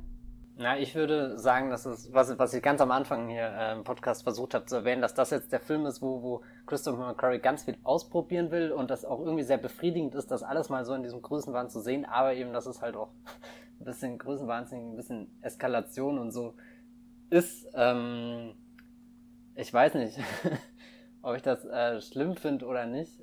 Es ist ja am Ende, äh, habe ich immer das Gefühl, selbst wenn diese riesen Helikopter dann jetzt in die Feldschlucht stürzen und du äh, schon, schon ganz nah an dem bist, was eigentlich so, so andere äh, Action-Blockbuster auch äh, in ihrer Wassenzerstörung bieten, äh, findet die Szene ja dann doch wieder zu äh, Henry Cavill und Tom Cruise zurück und irgendwie äh, schließt sich da auch ein schöner Kreis, dass sie am Anfang in dem Bad eben gemeinsam kämpfen und am Ende dann, wie du auch gerade gesagt hast, dass so, so, so Tom Cruise Henry Cavill entlarvt hat, demaskiert hat und dann, dann sind beide so wieder so ganz äh, wirklich nur zwei, zwei Menschen, die an einem Seil hängen, am, eigentlich am gleichen Strang ziehen, aber äh, eigentlich was ganz anderes wollen. Und äh, irgendwie hat das mich äh, für mich auch die, diese absolut hohe Brutalität des äh, Finales im zweiten Teil zurückgebracht, wo auch zwei Menschen einfach so, so, so, so trostlos, wie es nur geht, wild aufeinander einprügeln und, und eigentlich nur noch rot sehen und du hast da die, die, die,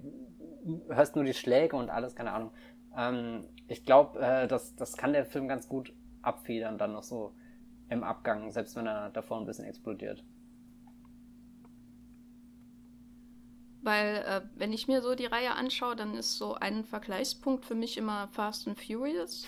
Ähm, weil Fast and Furious ja mit dem fünften Teil sich auch irgendwie neu erfunden hat und in Richtung, wir machen wieder bodenständiger Action, weniger CG und so. Aber je erfolgreicher die Reihe dann geworden ist, desto natürlich größenwahnsinniger wurde sie auch, was dann im siebten Teil natürlich aus nachvollziehbaren Gründen zu einem höheren CG-Einsatz geführt hat, aber im achten Teil dann mit äh, Atom-U-Boot und was weiß ich in äh, Sibirien oder wo immer sie waren. Und dann äh, merkst du halt, du sitzt im Kino und siehst irgendwie den potenziellen Breaking Point äh, hm. des Franchise, wo es vielleicht eine Neuerfindung wieder sinnvoll wäre. Und bei Mission Impossible ist, glaube ich, der Breaking Point jetzt nicht so sichtbar, aber es ist ja schon die Frage, und das schließt dann irgendwie wieder den Kreis zu ähm, Saschas Anmerkung bezüglich des Endes der Reihe.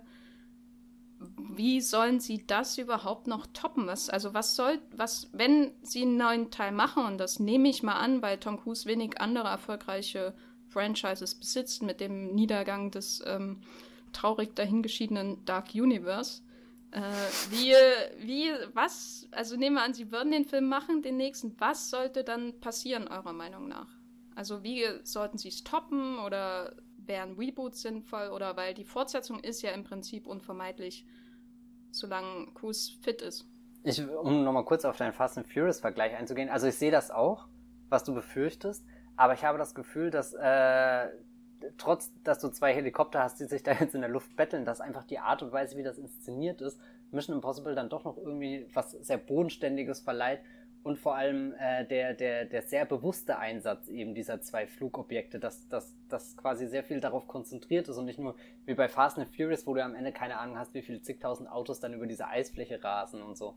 Da wird er, also so, so, ich habe das Gefühl, dass Christopher McCrory trotzdem dem Größenbahn, den er mitbringt, einen, einen sehr fokussierten Größenbahn äh, besitzt. Aber ja, ähm, keine Ahnung, wie das weitergehen soll. Gleichzeitig äh, nach äh, dieser äh, Sequenz im vierten Teil, wo er an dem Burj Khalifa hängt, äh, habe ich mich auch gefragt, wie, wie soll das, wie soll ich jemals nochmal im Kino sitzen und so etwas empfinden, wie bei dem Moment, als ihm der Handschuh, als der Handschuh aufhört und er so, so runter äh, fällt oder so. Und das hat er ja, da hat die Reihe ja dann doch irgendwie geschafft, da ähm, Alternativen zu finden, die vielleicht gar nicht, äh, ich glaube, die Frage ist nicht wirklich, wie, wie kann es größer werden, sondern eher, wie kann man andere Dinge ähnlich äh, spektakulär gestalten. Aber ähm, spielt sich Tom Cruise ja nicht in, in eine Sackgasse, weil äh, er sein ganzes Star-Image jetzt irgendwie in Richtung dieser Stunts getrieben wurde, nach diesen, ja, sag ich mal, Image nach der Imageflaute bei Oprah sozusagen und den diversen Flops seiner anderen Filme ist ja das quasi der, das, er hat ja jetzt eine wirkliche Kritiker-Renaissance sozusagen auch dadurch. Mhm. Also äh, das heute habe ich irgendwo, ich weiß nicht, ob es Vulture war oder so, da bei Twitter schon wieder so einen Artikel gesehen, äh, zehn Momente, in denen Tom Cruise sich irgendwie ganz toll verhalten hat, irgendwie. Und ich habe das Gefühl, dass sein Star-Image, dass das jetzt so eng mit diesen Stunts verbunden ist, dass es doch irgendwie eigentlich nur eine Sackgasse sein kann, weil er kann das nicht ewig machen. Und die, die Karriere von Jackie Chan ist für mich da schon ein Warnzeichen. Oder macht ihr euch da überhaupt keine Sorgen darüber? Sascha, was würdest du sagen als äh, äh Tom hm. Cruise-Fan? Ja, ich mache da doch schon extrem große Sorgen. Ähm, der Mann ist auch jetzt 56 und jeder ähm, ja, ja, staunt da, was noch für ihn möglich ist. Aber ich finde, er sollte da jetzt langsam mal einen Schlussstrich ziehen und äh, sich wieder auf seine anderen Rollen äh, konzentrieren. Ähm, er kann ja auch sehr, sehr gut ja, mal wieder was mit Spielberg machen oder so. da haben mir seine Kooperationen sehr gut gefallen. Nee, auf die Frage zurückzukommen von eben, ja, wo geht die Reihe jetzt noch hin? Ja, weiß ich auch nicht. Also viele scherzen schon so ein bisschen, ja, wie sieht's aus? Geht die nächste Mission ins Weltall? Und Dieselbe hab, Frage wird, das wurde genauso bei Fast and Furious auch ja, äh, genau. gefragt. Ja, und äh, ich würde es jetzt gar nicht mal jetzt komplett als unmöglich betrachten, dass Elon Musk da vielleicht gegen einen Cameo Tom Cruise ins, äh, ins Weltall schießt. Ähm, aber ich weiß nicht warum und wieso. Vielleicht muss er da auch noch mal eine Atomrakete entschärfen, die bereits im Anflug ist oder so. Also es geht ja auch immer nur um, um Raketen ähm, die die Welt zerstören, um Atombomben, um äh, Superviren. Und der Film hier macht ja auch alles, was ähm, die vorangegangenen Filme auch schon gemacht haben. Also er klettert wieder an der Wand wie in MI2. Ja, er rennt äh, durch äh, immense lange Straßen wie in MI3. Ähm, Ghost Protocol, er hängt wieder am Seil und äh, allgemein hängt der überall in allen Filmen. Das ist auch so, eine, so, eine, so ein Motiv, das sich einfach durchzieht. Und wenn man die Filme, wie ich da, ich habe das am Anfang gesagt, so am Stück mal schaut, da merkt man einfach immer, da sind, ja, da ist da so eine interne Strichliste vorhanden oder, oder eine interne Liste, wo die halt abgehakt werden muss. Und ähm, da überlegt man, hat man jetzt alles? Und vielleicht wäre jetzt der Schritt, nachdem Fallout ja alles gemacht hat. Ja, also wir haben, wir sind auf der Luft, wir sind in der Luft, äh, wir fallen runter, wir hängen am Seil, wir fliegen selbst, wir springen, ähm, getaucht wird sogar teilweise, jetzt nicht von Tom Cruise, aber Wasser ist auch im Spiel. Wir haben Motorräder, Autos, wir haben alles. Und die Stakes sind so hoch wie noch nie zuvor. Es geht nicht nur um die Welt, es geht sogar um sein eigenes Team seine Frau. Vielleicht müsste man das Ganze jetzt irgendwie mal ganz runterschrauben, ganz intim machen, so einen kleinen Reboot wie, wie äh, Casino Royale oder so. Ich weiß es nicht, aber ähm, ich finde es schwierig. Deshalb, ich wünschte mir eigentlich, dass es hier aufhört. Und Tom Cruise könnte auch mal wieder andere Filme machen. Ich finde zum Beispiel auch American Made so ein total über. Äh, ja, der, ein Film, der übersehen wurde von vielen Leuten und da hat er auch gute Arbeit geleistet und vielleicht kann er auch mal wieder so, ja, kleine Charakterarbeit machen. Ruft er mal an bei Paul Thomas Anderson oder so. Also ich finde das so schade, dass er da in letzter Zeit nur noch so auf die Blockbuster setzt. Ähm, ich finde die Filme, in denen er eigentlich am, am wenigsten macht, da finde ich ihn eigentlich am effektivsten. Zum Beispiel in äh, War of the Worlds zum Beispiel von Spielberg und da sollte man vielleicht mal wieder hin als Auszeit und dann kommt vielleicht in ein paar Jahren wieder was Neues. Ich habe nämlich jetzt auch das Gefühl, dass Mission Impossible, nachdem man ja sich sehr, sehr lange Zeit gelassen hat, ne? vier Jahre zwischen 1 und 2, dann sechs Jahre zwischen 2 und, und 3, dann fünf Jahre, bis dann die Serie dann, du hast eben gesagt, mit neuen Regeln, Jenny, dann halt neu definiert wurde und jetzt hat es gerade mal sieben Jahre gedauert, drei Filme. Vielleicht ist mal eine Pause notwendig, aber dann ist er auch wieder zu alt, ne? Also und nach diesem Kritiker-Überschuss äh, jetzt, ich weiß es nicht. Ich, ich bin wirklich verwirrt und deshalb, ich würde an solchen Momenten einfach einen Schritt zurück machen und sagen, okay, vielleicht sollte das, das hier gewesen sein. Man sollte Schluss machen, wenn es am schönsten ist. Zeigen, was für ein großer Star er wirklich ist und wie, wie wie weit er dabei denkt. Weil ich hatte das Gefühl, dass die Mission Impossible Reihe nach, also so, er ist ja schon immer aktiv als Produzent und so. Also so, er hat ja von Anfang an das Gefühl gehabt, das könnte sein Franchise werden, mit dem er groß wird. Nur es hat, halt, das, hat das ja gemacht. Mit ja, ja, aber es hat überraschend lang gedauert, bis es halt jetzt wirklich diese, dieses ultimative Ding geworden ja, ja. ist. So, also ich. Na, ich, nicht ich, so lang. Also wenn du aufs, äh, äh Block, äh, auf die Box-Office-Ergebnisse mm, schaust, ja. dann ist der zweite Teil und der vierte Teil sind, glaube äh, sind somit die erfolgreichsten. Also das ist. Ja, ja, aber, aber gerade der dritte ist ja dann wiederum der schlechteste. Also so, ich finde, das ja, hat sich aus, nicht wirklich aus, konstant aus entwickelt. Grund. Ah, so, ähm, ja, Matthias, ich wollte dich nicht unterbrechen. Ja, nee, kann Also ich teile sehr viele äh, Zweifel davon euch auch. Ich befürchte halt einfach, die Realität wird sein, dass der sehr erfolgreich wird. Und das äh, auch so, so, was bei Paramount an Signalen ankommt, ist halt, dass das gerade was ist, was diese Reihe äh, einzigartig macht, wo gerade äh, ganz viel Marvel-Kino, Star Wars-Kino, was auch immer existiert, haben sie das Gefühl, dass sie halt äh, diese bestimmte Nische mit ihren handgemachten Effekten und was weiß ich auch immer, mit ihren krassen Action-Szenen jetzt entdeckt, belagert haben und so schnell wird äh, George Miller vermutlich keinen neuen Fury Road machen. Ähm, ich befürchte halt, dass dass das nicht drin ist irgendwie, dass das Franchise sich nochmal neu erfindet. In absehbarer Zeit. Weil es ja auch sehr gekonnt äh, die, die jüngeren Neuzugänge im Cast einfach äh, verschwinden lässt. ja, Das finde ich eigentlich interessant, dass überlegt mal, wir könnten in einer Welt leben, in der Jeremy Renner sowohl Born als auch äh, äh, Ethan Hunt äh, weggekickt hätte und, und jetzt hier vielleicht der größte Actionstar aller Zeiten wäre. Ja, zum Glück nicht. Also. Ja, man muss sich immer dran erinnern, es ginge auch schlimmer. Genau, das ist seine Bestimmung auf Erden, als von Jeremy Renner, habe ich das Gefühl. Er schaut kurz in fremden, fremden Franchise äh, vorbei, damit du die Originale wieder zu schätzen lernen weißt. ähm, ja, und für seine App natürlich. Seine App dürfen wir nicht vergessen. Stimmt, stimmt. Gut, ähm, dann würde ich einfach von kurz ähm, um ein Fazit von euch äh, bitten zu Mission Impossible Fallout, Mission Impossible 6, Fallout, was auch immer.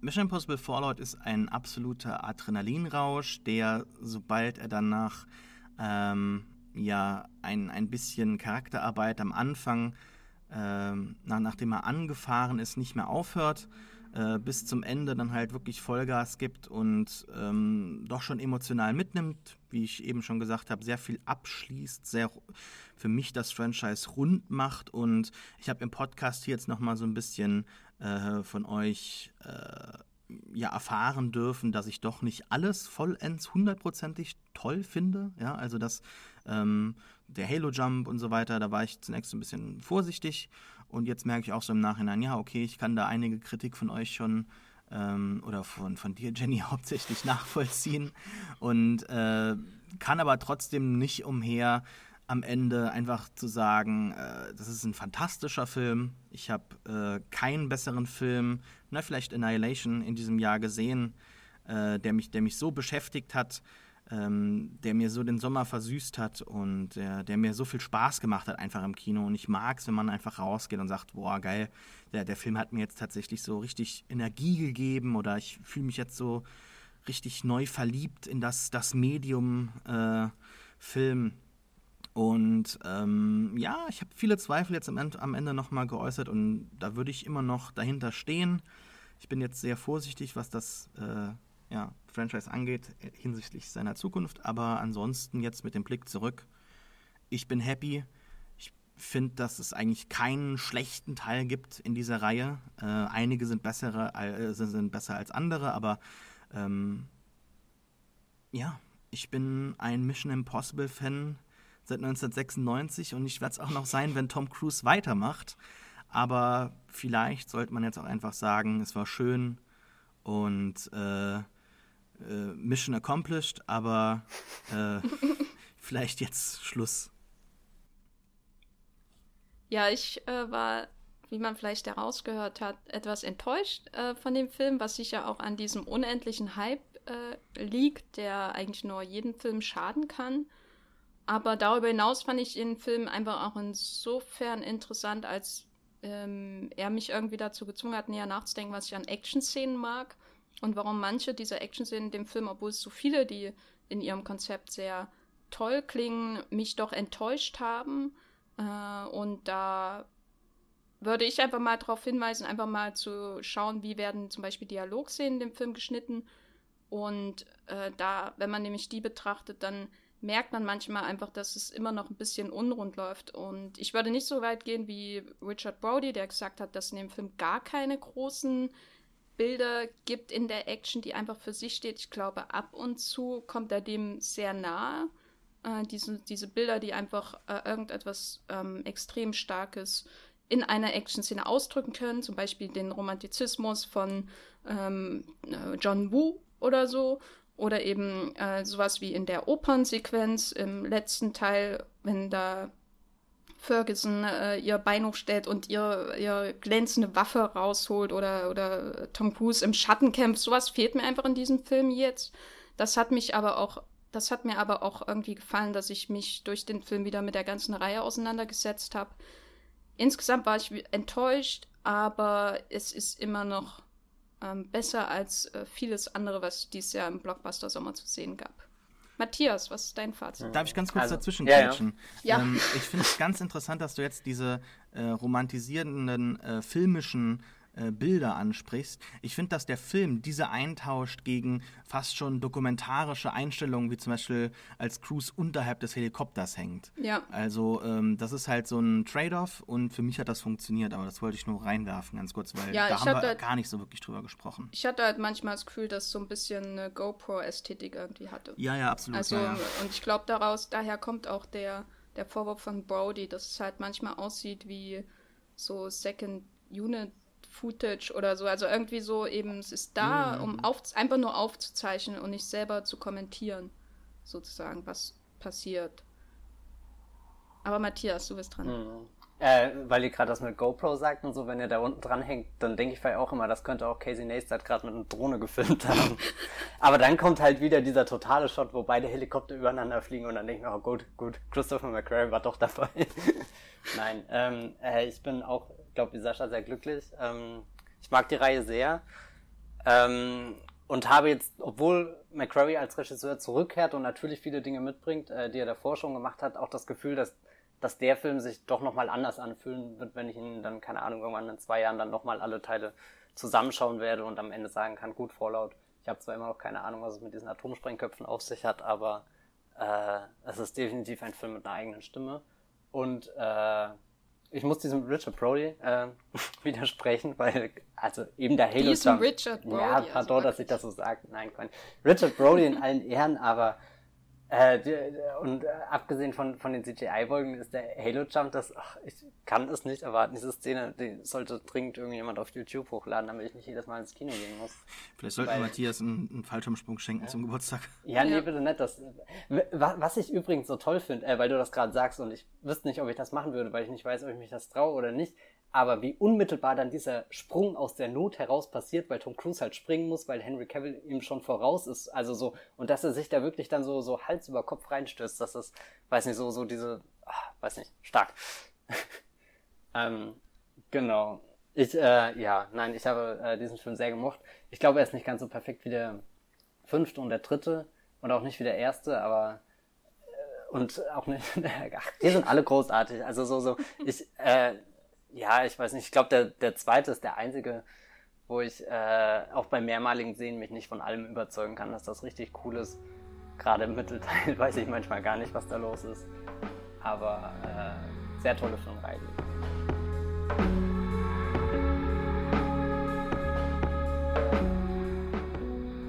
Ja, wir haben jetzt sehr lange über äh, Tom Cruise und wie er rennt geredet. Ich hoffe, liebe Zuhörer, euch hat das gefallen und ihr werdet euch vielleicht dann auch ins Kino begeben, um das mit eigenen Augen zu bestaunen. Und ihr könnt uns ja dann jederzeit äh, bei Jenny im Blog oder bei mir im Blog oder auch beim Sascha im Blog oder auf Twitter natürlich äh, eure Kommentare, eure Gedanken dazu hinterlassen. Sascha, wo kann man dich denn, äh, wo ich gerade schon deinen Blog anspreche, wo kann man dir denn überall folgen, falls, falls die Leute dich noch nicht kennen? Auf pewpewpew.de und auf Twitter at reeft, R-E-E-F-T. Ja, cool. Und Wie Jenny? kommt eigentlich der Name zustande? Das ist ein äh, Star Wars-Name aus einem Jugendbuch von Hm. 1999. Gut, haben wir das auch geklärt. Matthias, wo kann man dich äh, verfolgen mit äh, deinem Per Anhalter durch die Galaxis-Namen? Ja, ich heiße Bibelbrox mit 3e auf Twitter. Das stammt auch aus einem Buch, was ich in meiner Jugend gelesen habe. ähm, und auf meinem Blog das ähm, Filmfeuilleton und auf Movieplot natürlich. Da heißt mein Blog übrigens Fake Blog, wie zwar nicht die großartige Jeremy Renner App, aber eine andere großartige App. ja, Jenny, äh, und du so? Äh, ja, ich bin bei Twitter als Gafferlein ähm, mit zwei F und dann schreibe ich bei Moviepilot als The Gaffer, weil ich gern, äh, äh, weil ich gern Brian De Palma Filme schaue und Leute heimlich beobachte. Hm. Was ist eigentlich dein Blogname auf Moviepilot? Äh, Ceci ne pas un blog. Ah, Das ja, das App. ist. das ist schon clever.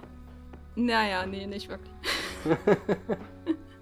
Gut, ja, wir äh, freuen uns, dass ihr äh, zugehört habt und wir hören uns beim nächsten Mal. Tschüss. Ciao. Ciao.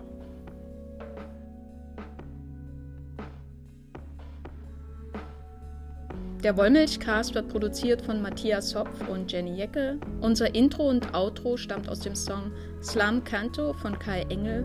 Ihr könnt den Podcast bei allen gängigen Apps abonnieren und wir freuen uns über Kommentare und Bewertungen bei iTunes.